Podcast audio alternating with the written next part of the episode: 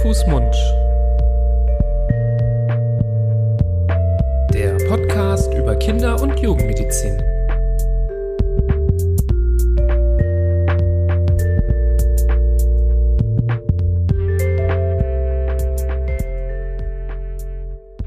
So, herzlich willkommen.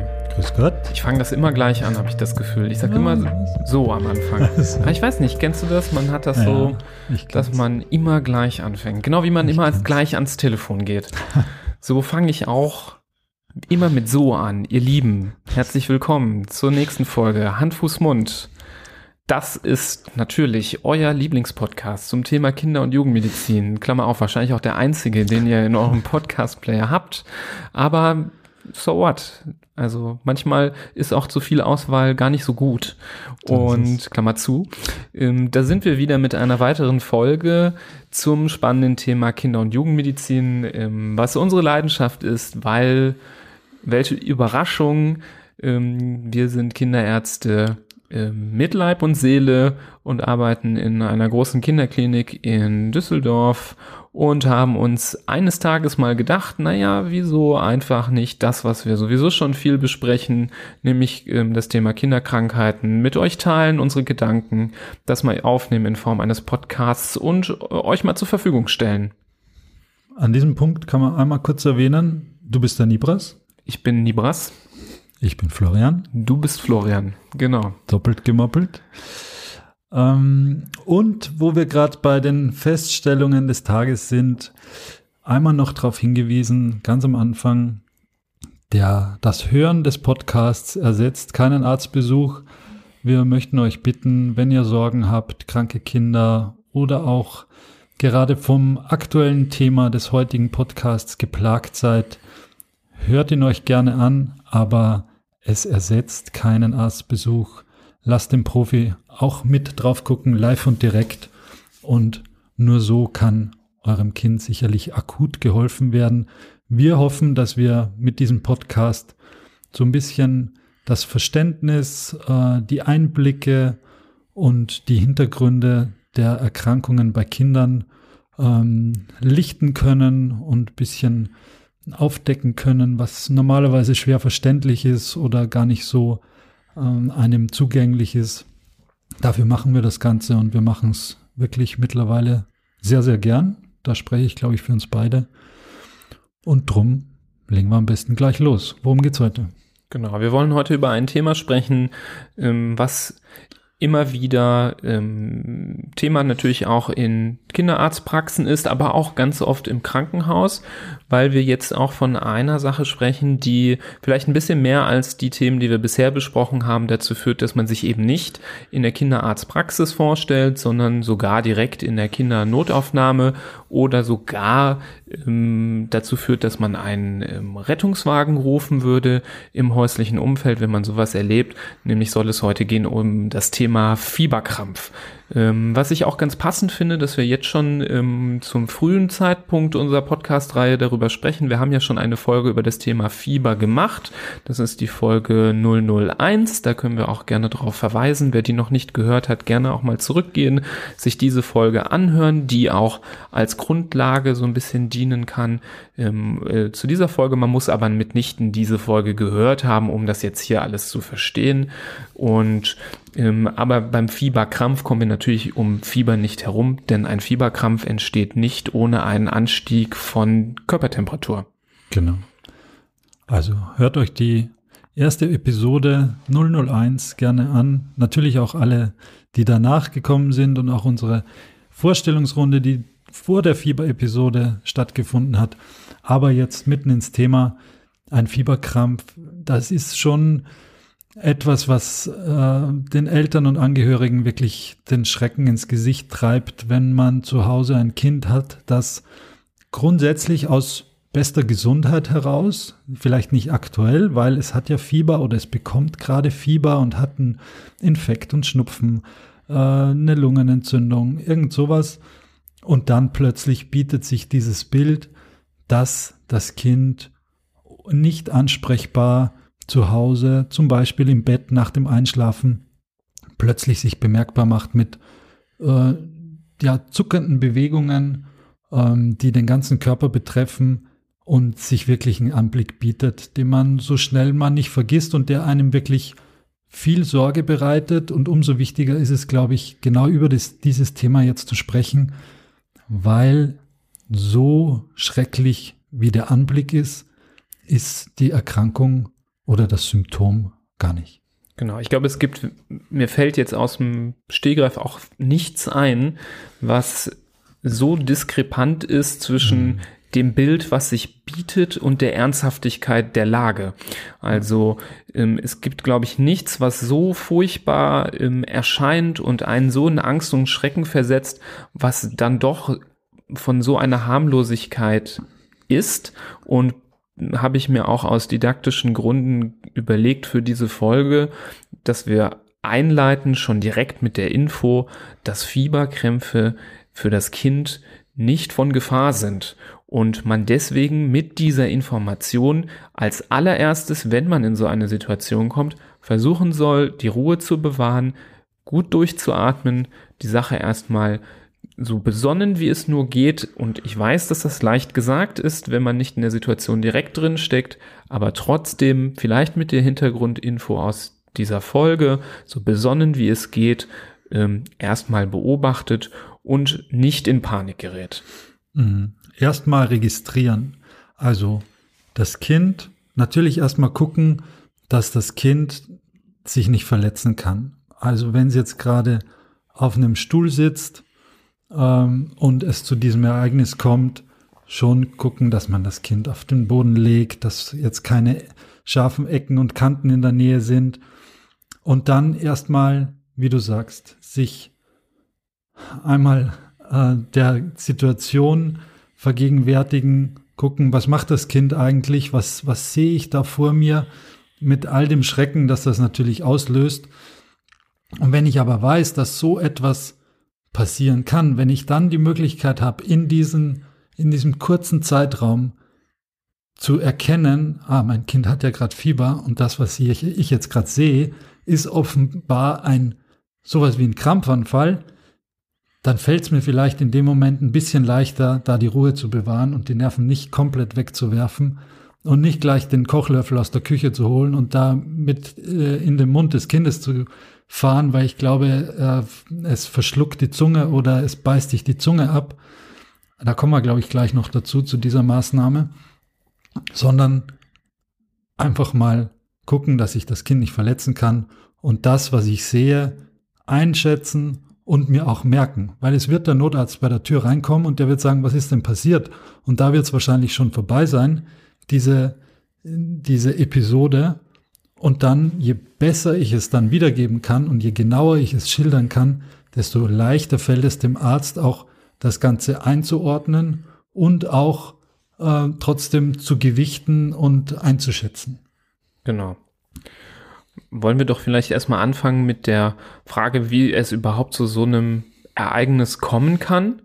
Ähm, der Name ist natürlich selbst erklärend, Fieberkrampf, ähm, haben wir gerade schon kurz erwähnt, dass die Grundlage von allen Fieberkrämpfen natürlich Fieber ist, also ein, eine erhöhte Körpertemperatur. Und ich muss enttäuschen, wenn es um die Frage geht, ähm, wieso bekommt man einen Fieberkrampf durch das, äh, durch den Anstieg der Körpertemperatur, das weiß man heutzutage noch nicht. Das ist Gegenstand vieler ähm, wissenschaftlicher Untersuchungen. Das hat bis heute keiner rausfinden können. Was man weiß, ist, dass in Familien, wo Fieberkrämpfe häufiger auftreten oder Eltern, die Fieberkrämpfe selber als Kinder hatten, es ein etwas erhöhtes Risiko gibt für die Kinder. Das scheint dafür zu sprechen, dass es vielleicht eine genetische Grundlage gibt, die das verursacht, die vielleicht weitergegeben wird von Generation zu Generation. Man vermutet, dass einfach bei Personen, die zu Fieberkrämpfen neigen, bei Kindern, die ähm, das häufiger bekommen, eine erniedrigte Schwelle gibt, dass man einen Krampfanfall bekommt, eben wenn die Temperatur erhöht ist.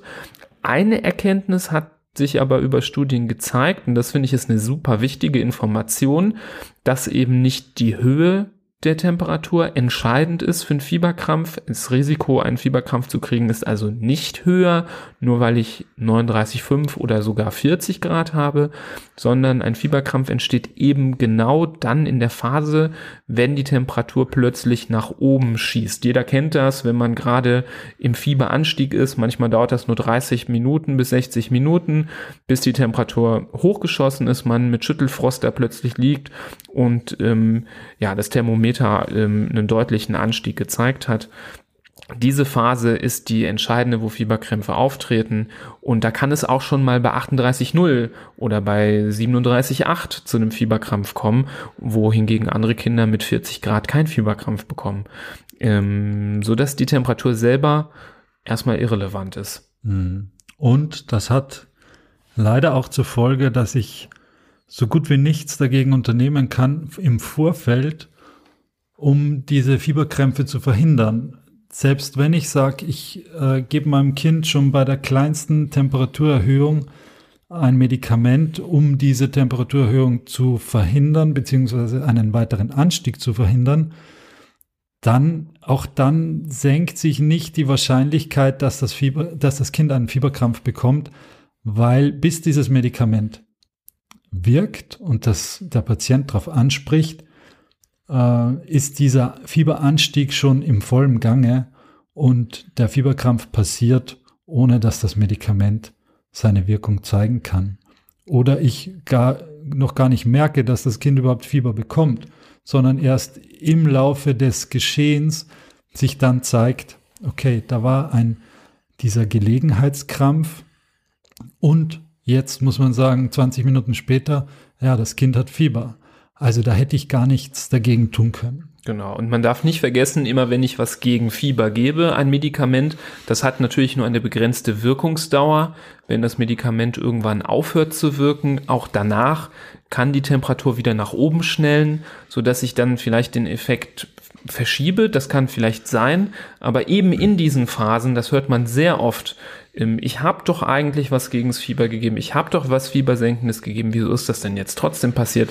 Und dann fragt man oft, wann haben Sie denn was gegen Fieber gegeben? Und das war dann ganz oft vier bis sechs Stunden zum Beispiel vor dem Fieberkrampf. Und in dem Fenster, wo das Medikament aufhört zu wirken, steigt die Temperatur plötzlich wieder ähm, rapide an und dann kommt es schlagartig wieder zu diesem Fieberkrampf. Mhm. Und wir haben in, Entschuldigung, wir haben ja in der ersten Episode uns schon auch äh, damit beschäftigt, wann senke ich das Fieber, wann macht es Sinn, etwas zu geben, wann muss ich vielleicht nichts gegen das Fieber geben. Ein Fieberkrampf ist kein Grund, ein Fiebermedikament zu geben, weil man es damit nicht verhindern kann. Das ist die genau. Quintessenz aus dem. Ich denke, wenn jemand einen Fieberkrampf gerade frisch erleidet, dann kann man natürlich dann Fieber senken, weil genau. ich würde den Krampfanfall selber genau. zu den Symptomen zählen, die ähm, dem Kind Leid bereiten, so dass man das äh, ruhig senken kann. Aber das Präventive, also das vorsorgliche Senken des Fiebers, das wird heutzutage nicht empfohlen. Und ähm, auch wenn man vielleicht in irgendwelchen Artikeln oder vor allem auch in alten Büchern diese Empfehlung findet, ähm, haben, äh, hat die Erfahrung gezeigt, dass man da lieber die Finger von lassen sollte. Mhm. Wann ist es ein Fieberkrampf? Einer dieser Gelegenheitsanfälle. Dafür ist natürlich neben dem Fieber noch notwendig, dass es keine andere Ursache gibt. Also dass es im, im Gehirn äh, des Betroffenen nicht eine andere Ursache gibt für einen sogenannten epileptischen Anfall, ähm, dass es keine andere äh, Ursache dafür eben gibt. Das sind so die Grundvoraussetzungen. Und wenn es dann zum Fieberkrampf kommt, dann äh, gibt es schon noch mal eine Unterscheidung. Fieberkrampf ist nicht gleich Fieberkrampf. Es gibt da so manche Qualitätskriterien, die äh, für uns Kinderärzte dann ausschlaggebend sind, ob der Fieberkrampf als einfach oder als kompliziert anzusehen ist. Dementsprechend ändern sich dann so ein bisschen die weiteren diagnostischen Maßnahmen, das weitere Vorgehen, auch die Einschätzung, ob, ähm, ob sowas nochmal passieren kann. Insofern ist das nicht ganz unerheblich, auch wenn es für den Betroffenen oder für die Familien jetzt keinen Unterschied macht, vorneweg mal oder akut. Aber es gibt da eben so ein paar Aspekte, die durchaus von Bedeutung sind, wenn es darum geht, wie sah das Ganze denn eigentlich aus? Genau. Du sagst es richtig, es kann natürlich auch eine, was anderes im, im Busch sein, was sowohl Fieber verursacht, aber auch ein Krampfanfall begünstigt, ähm, eine eine Sache, die oft gefürchtet wird, sind zum Beispiel Infektionen im Bereich des Gehirns. Das gibt es ja selten auch mal bei Kindern, sowas wie eine Hirnhautentzündung zum Beispiel. Auch diese Erkrankung würde natürlich äh, Fieber machen, aber dadurch, dass die Infektion auch ähm, im, im, Bereich des Gehirns äh, stattfindet, können Krampfanfälle als Komplikation auftreten. Und äh, so kann das zum Beispiel auch erstmal aussehen wie ein Fieberkrampf. Und dafür haben wir Ärzte halt einfach die Möglichkeit, das Krampfgeschehen einzuteilen in diese, wie du schon richtig sagtest, komplizierten und unkomplizierten Fälle und können dadurch vielleicht auch selber entscheiden, ähm, haben wir es mit was harmlosem zu tun oder müssen wir da was, müssen wir weitere Untersuchungen machen.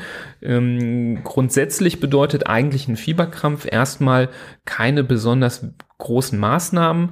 Ein Fieberkrampf dauert auch in der Regel, wenn er unkompliziert ist, nur zwei bis drei Minuten.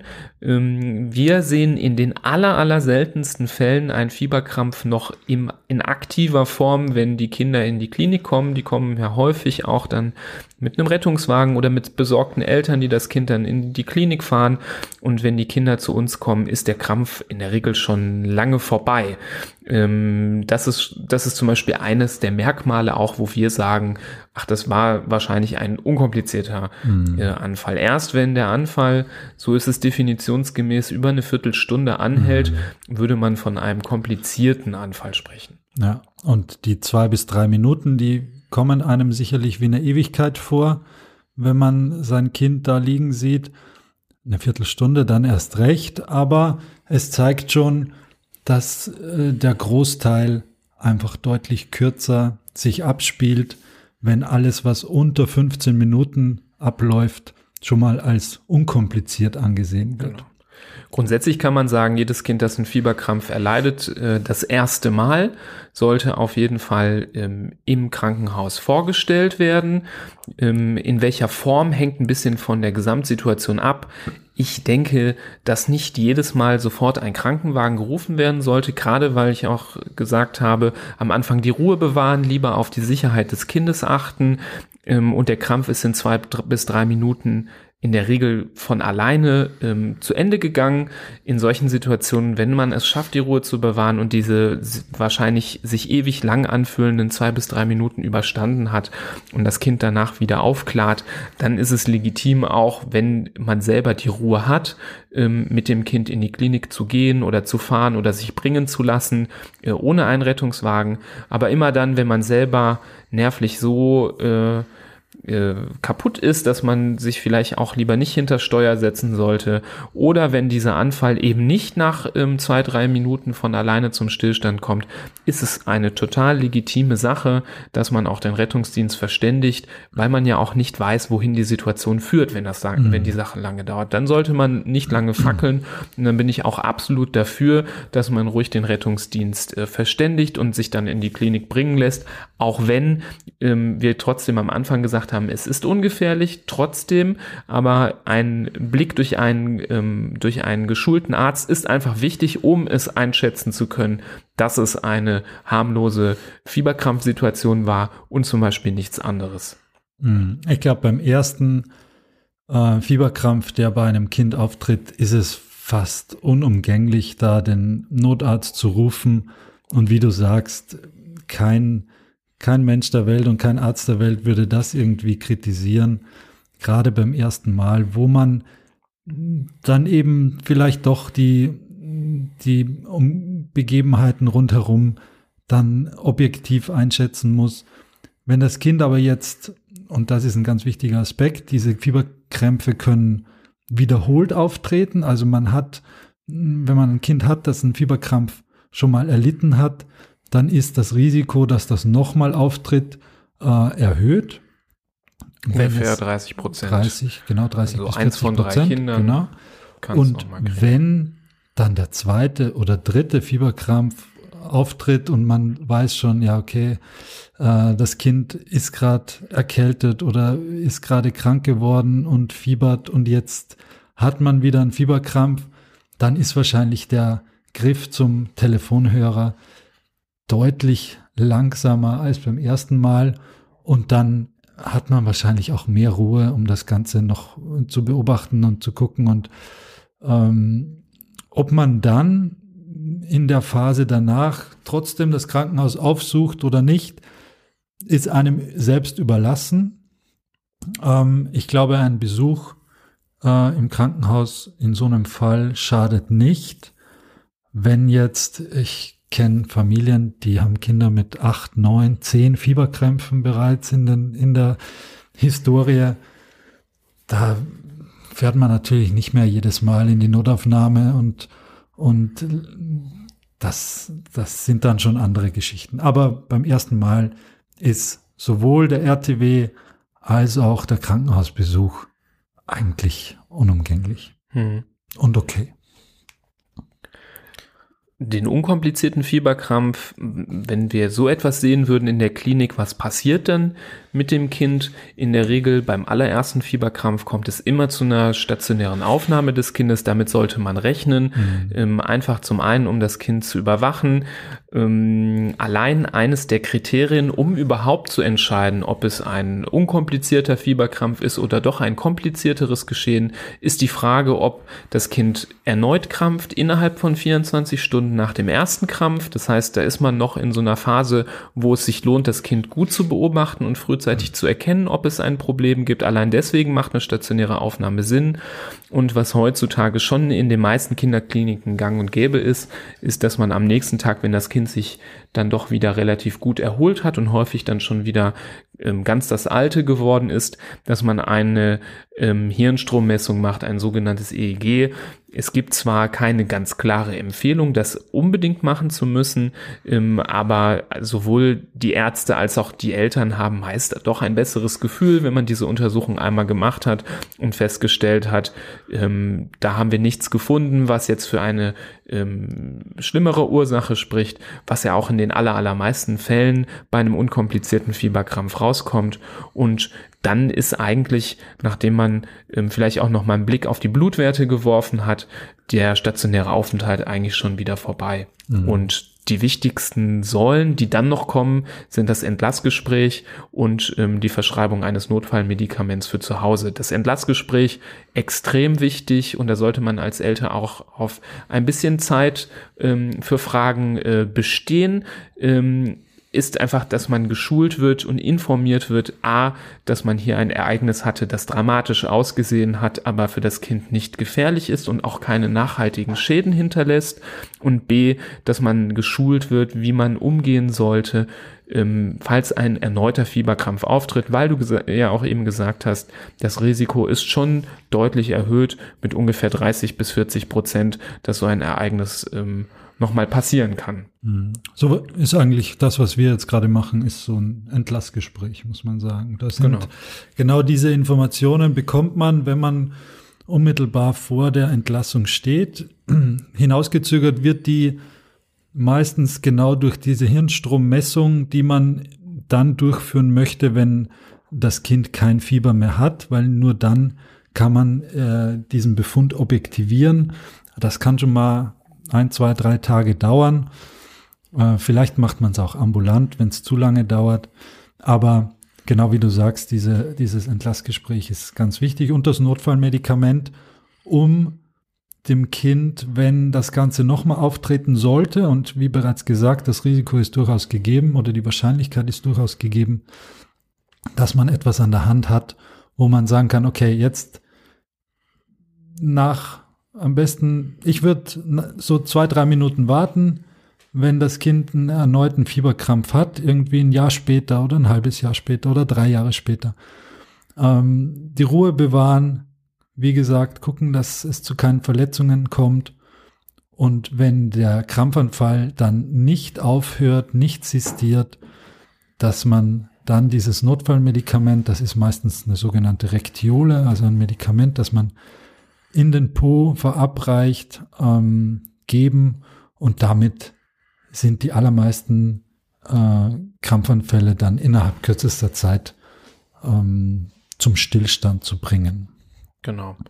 Das ist auch wichtig, dass man das anwendet. Ich habe schon viele Fälle erlebt, wo dann einfach aus Angst oder Sorge oder aus hektischer äh, Situation vergessen worden ist oder bewusst das nicht gemacht worden ist, das Medikament zu verabreichen. Ähm, es hilft in dieser Situation wirklich sehr gut. dass auch das Notfallmedikament wird selbst in den Kliniken häufig benutzt als äh, Medikament in solchen Situationen. Also das darf man ähm, nicht äh, vernachlässigen, sondern sollte, wie du richtig sagtest, ähm, nach so zwei bis drei Minuten dann doch zur Hand genommen werden und verabreicht werden. Es gibt auch eine Alternative, die man zum Beispiel in die Wangentasche geben kann, so eine mhm. Schmelztablette. Ähm, aber die klassische Form ist tatsächlich diese Rektiole, die am allermeisten verwendet wird. Mhm. Nochmal zurück zur Wangentasche. Ich hatte den Kochlöffel schon erwähnt. Ein, man hört es immer wieder, dass, und man sieht es auch immer wieder an den teilweise blutigen Fingern oder ausgebissenen Zähnen oder abgebrochenen Kochlöffeln, dass jemand versucht, diese ganz harte und feste Kiefersperre eines krampfenden Patienten mit einem zum Beispiel Kochlöffel auszuhebeln, um äh, aus, aus ganz tollen Gründen und, und Gedanken, dass man entweder dem Patienten das Luftholen erleichtern möchte oder man Sorge hat, dass es zu einem Zungenbiss kommt oder sonst irgendwas. Aber da sind Kräfte im Spiel, gerade was die Kaumuskulatur angeht, die bekommt man nicht auseinander, diese Kiefer. Und das sollte man tunlichst vermeiden, dass man hier mit einem Hebel ansetzt und dann vielleicht noch mehr Schaden anrichtet als ohne diese Interven Intervention. Genau. Wenn man zu Hause ist, wollte ich nur noch erwähnen, wenn man dann das nicht geschafft hat, durch das Notfallmedikament ähm, den Krampfanfall zu durchbrechen, dann ist natürlich auch dann eine, ähm, egal der wievielte Krampfanfall es ist, eine Situation gegeben, wo man ähm, schleunigst einen Arzt äh, herbeiführen sollte, am besten indem man einen Rettungswagen ruft, weil das kann natürlich immer dann doch eine Situation sein, wo vielleicht ein Medikament ähm, über die Vene gegeben werden muss, um den Krampfanfall zu durchbrechen und ähm, immer dann, wenn äh, es in die Richtung geht, ist es einfach sinnvoll, dass ein Arzt vor Ort ist, der das Kind dann untersucht und ähm, betreuen kann. Mhm. Eine ganz häufige Frage ist, hat mein Kind jetzt Epilepsie, ähm, wenn sich dieses Spektakel bietet? Und da kann man ganz klar sagen, nein. Ähm, es handelt sich um keine Form der Epilepsie im eigentlichen Sinne, sondern es sind, wie gesagt, Gelegenheitsanfälle, die mit äh, einer Epilepsie jetzt grundsätzlich nichts zu tun haben, außer dass die Symptomatik ähnlich aussieht und es ist auch eigentlich kein erhöhtes Risiko gegeben, später einmal an einer Epilepsie zu erkranken oder diese zu erleiden. Genau. Das ist, glaube ich, der richtige Punkt, um, wir haben jetzt so ein bisschen die Schiene durchgesprochen, wie das ist, wenn ein Kind kommt in die Klinik und das Bild eines unkomplizierten Fieberkrampfes bietet. Und ähm, der Vollständigkeit halber sollten wir trotzdem, finde ich, einmal den Punkt der ähm, eben komplizierten Fieberkrämpfe einmal ansprechen, weil einfach dort das Prozedere noch mal ein bisschen anders ist. Ähm, ich habe noch mal die Kriterien auch noch mal mir angeschaut, ähm, um euch hier die ähm, aktuellsten Informationen zu geben und wollte da noch mal genauer darauf eingehen, wann würden wir in der Klinik einen solchen Fieberkrampf ähm, als kompliziert einstufen. Ein Faktor haben wir gerade schon genannt, eben dass die, äh, dass dieser Anfall nach spätestens 15 Minuten nicht von alleine wieder zum Stillstand gekommen ist oder wenn ein Krampfanfall zum Beispiel durch das Notfallmedikament, was verabreicht worden ist, erstmal kurz stehen bleibt und dann wieder einschlägt. Das wäre ein Faktor, der dazu führen würde. Was auch häufig ähm, als kompliziert gewertet wird, ist das Anfallsmuster. Das ist dann schon sehr medizinisch, das wird dann vom Arzt in der Regel festgelegt, basiert aber auch sehr auf den ähm, Berichten der Eltern, deswegen auch sehr wichtig, mhm. dass man als Elternteil darauf achtet, denn wir unterscheiden mhm. zwischen symmetrischen und nicht symmetrischen Anfällen. Also hat das Kind zum Beispiel mit beiden Armen und beiden Beinen gezuckt oder hat zum Beispiel nur eine Seite gezuckt und die andere Seite des Körpers war komplett schlaff.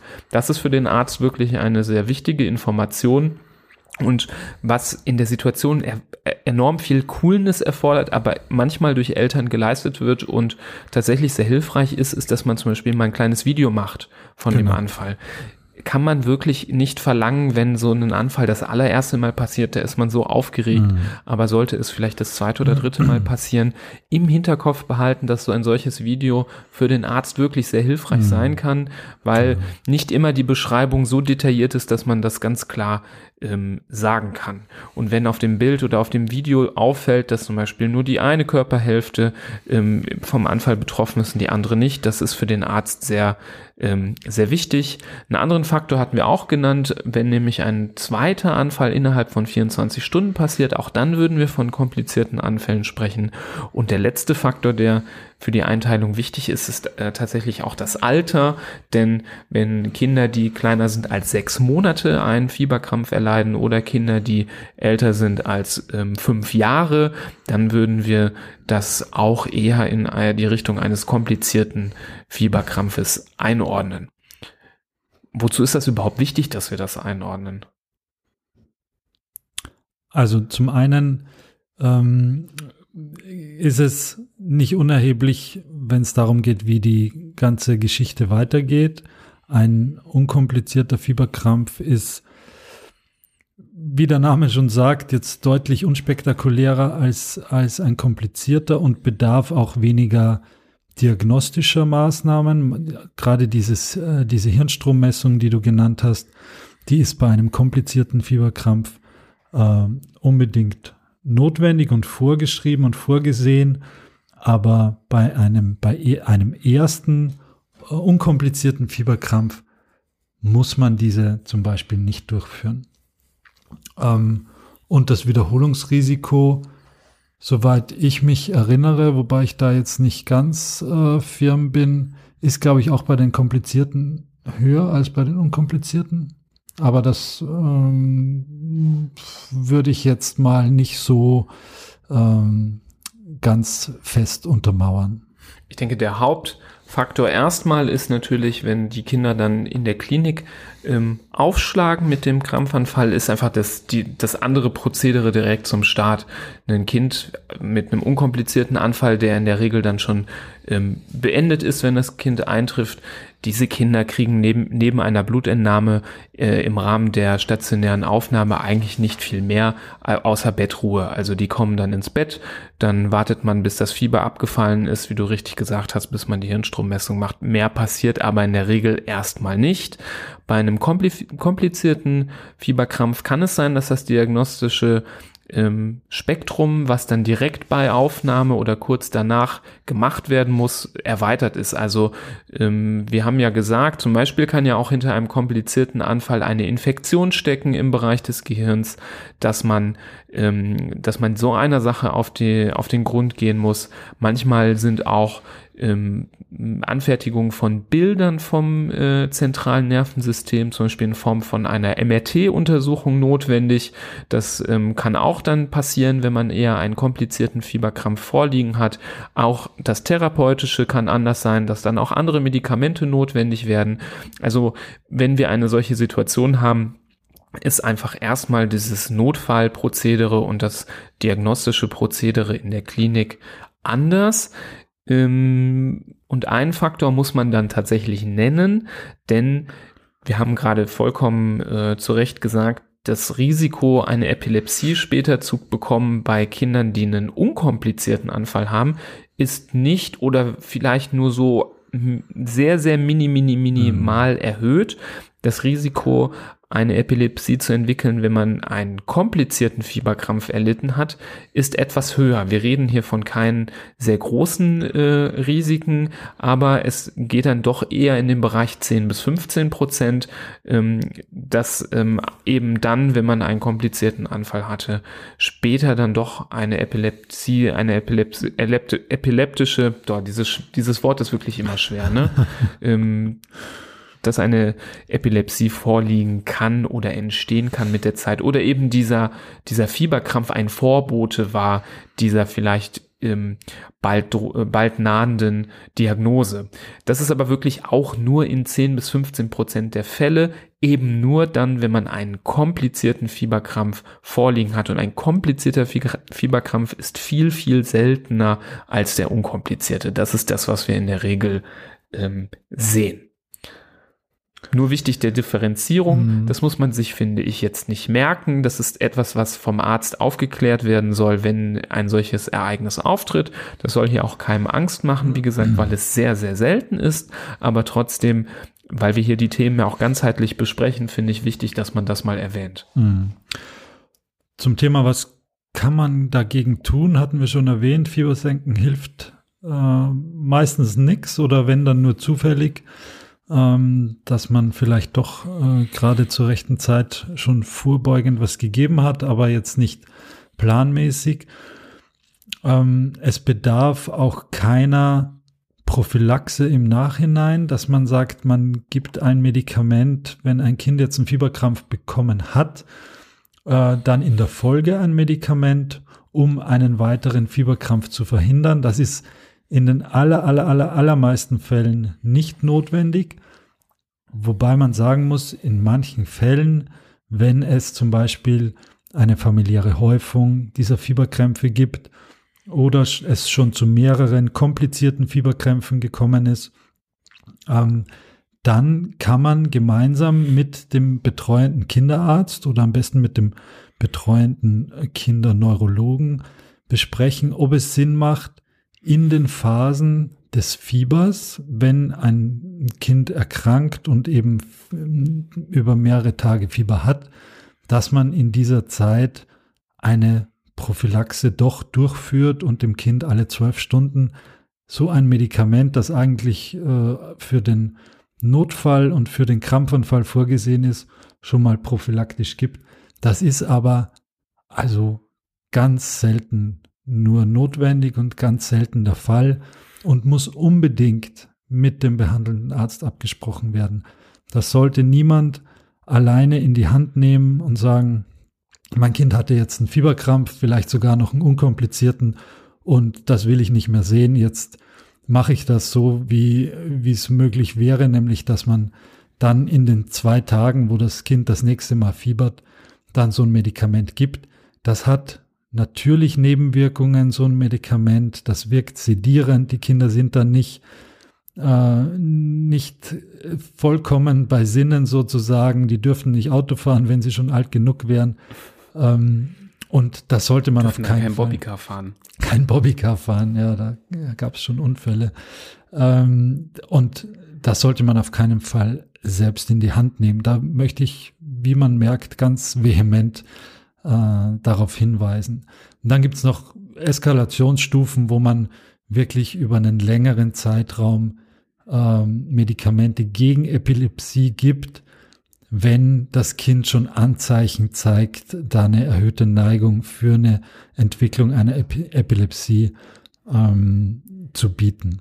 Aber das sind so seltene Fälle, die sind wirklich fast nur der Vollständigkeit halber erwähnt und sollten da niemanden an die Hand gegeben werden ähm, oder vielleicht ausprobiert werden. Genau. Gut.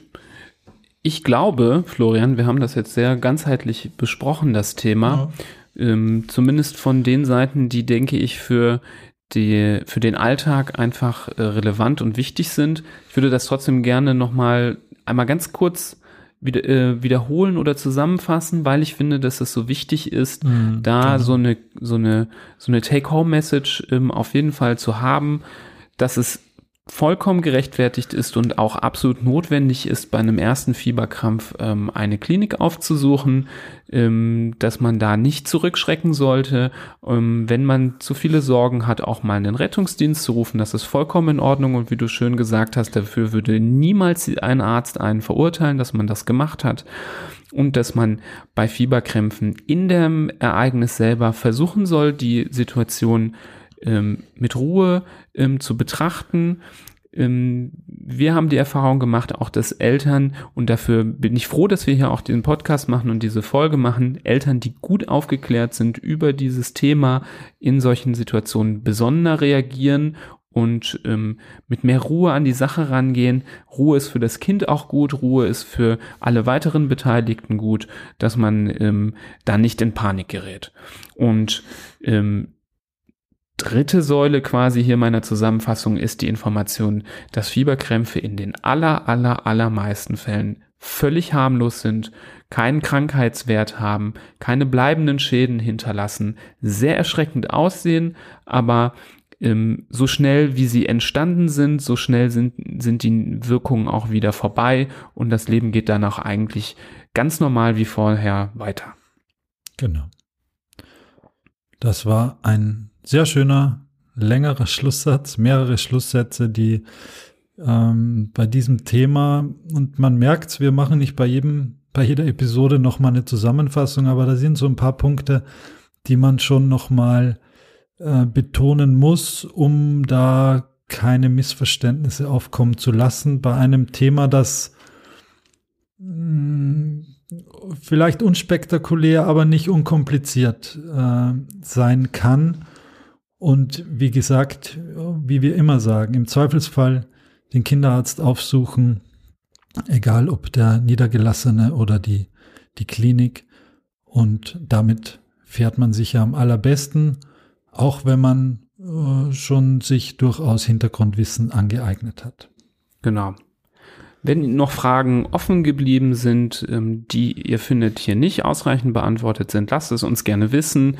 Auch Erfahrungsberichte, wenn ihr selber mal ähm, oder eure Kinder oder Verwandte von euch ähm, Opfer eines Fieberkrampfes geworden sind. Ähm, auch das äh, könnt ihr uns gerne berichten. Das finde ich auch immer spannend, mal zu hören, was euch Hörern passiert ist. Ähm, Ihr könnt uns erreichen, ich sage es immer wieder gerne, über unsere Social Media Abteilung auf äh, Instagram, Facebook, auf Twitter. Ihr könnt uns eine E-Mail schreiben an info.hanfußmund.de oder uns auf hanfußmund.de unserer Webseite besuchen und am Ende, wie immer, meinerseits der Hinweis, sagt allen Bescheid, Mundpropaganda ist wirklich die beste Werbung. Und ähm, wir würden uns freuen, natürlich nur dann, wenn ihr das Gefühl habt, ihr nehmt hier was Positives raus aus diesem Podcast, dass ihr es weitergebt an Freunde, Bekannte, die ähm, davon profitieren könnten, weil sie zum Beispiel Kinder haben oder ähm, viel mit Kindern zu tun haben, in ihrem Beruf zum Beispiel.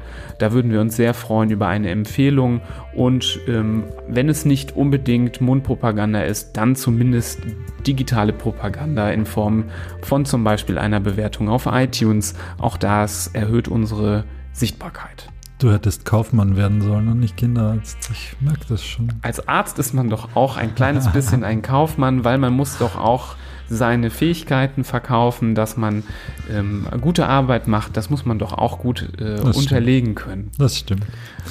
In diesem Sinne. Ich könnte mir eigentlich fast nichts Schlimmeres vorstellen, als Kaufmann zu sein, den ganzen Tag Sachen verkaufen. Nee, das ist, finde ich, auch nicht äh, das, wofür ich geboren bin. Ähm, aber hier das Podcasten, das macht schon Spaß. Das stimmt. In diesem Sinne äh, sind wir bald wieder für euch da mit einer neuen Episode, mit einem spannenden Thema oder einem hoffentlich lehrreichen oder hilfreichen Thema. Genau. Themenwünsche an uns. So ist es, genau. Äh, Themenwünsche immer her damit. Und jetzt haben wir aber wirklich fertig. Genau. Auf Wiedersehen. Bis zum nächsten Mal. Tschüss.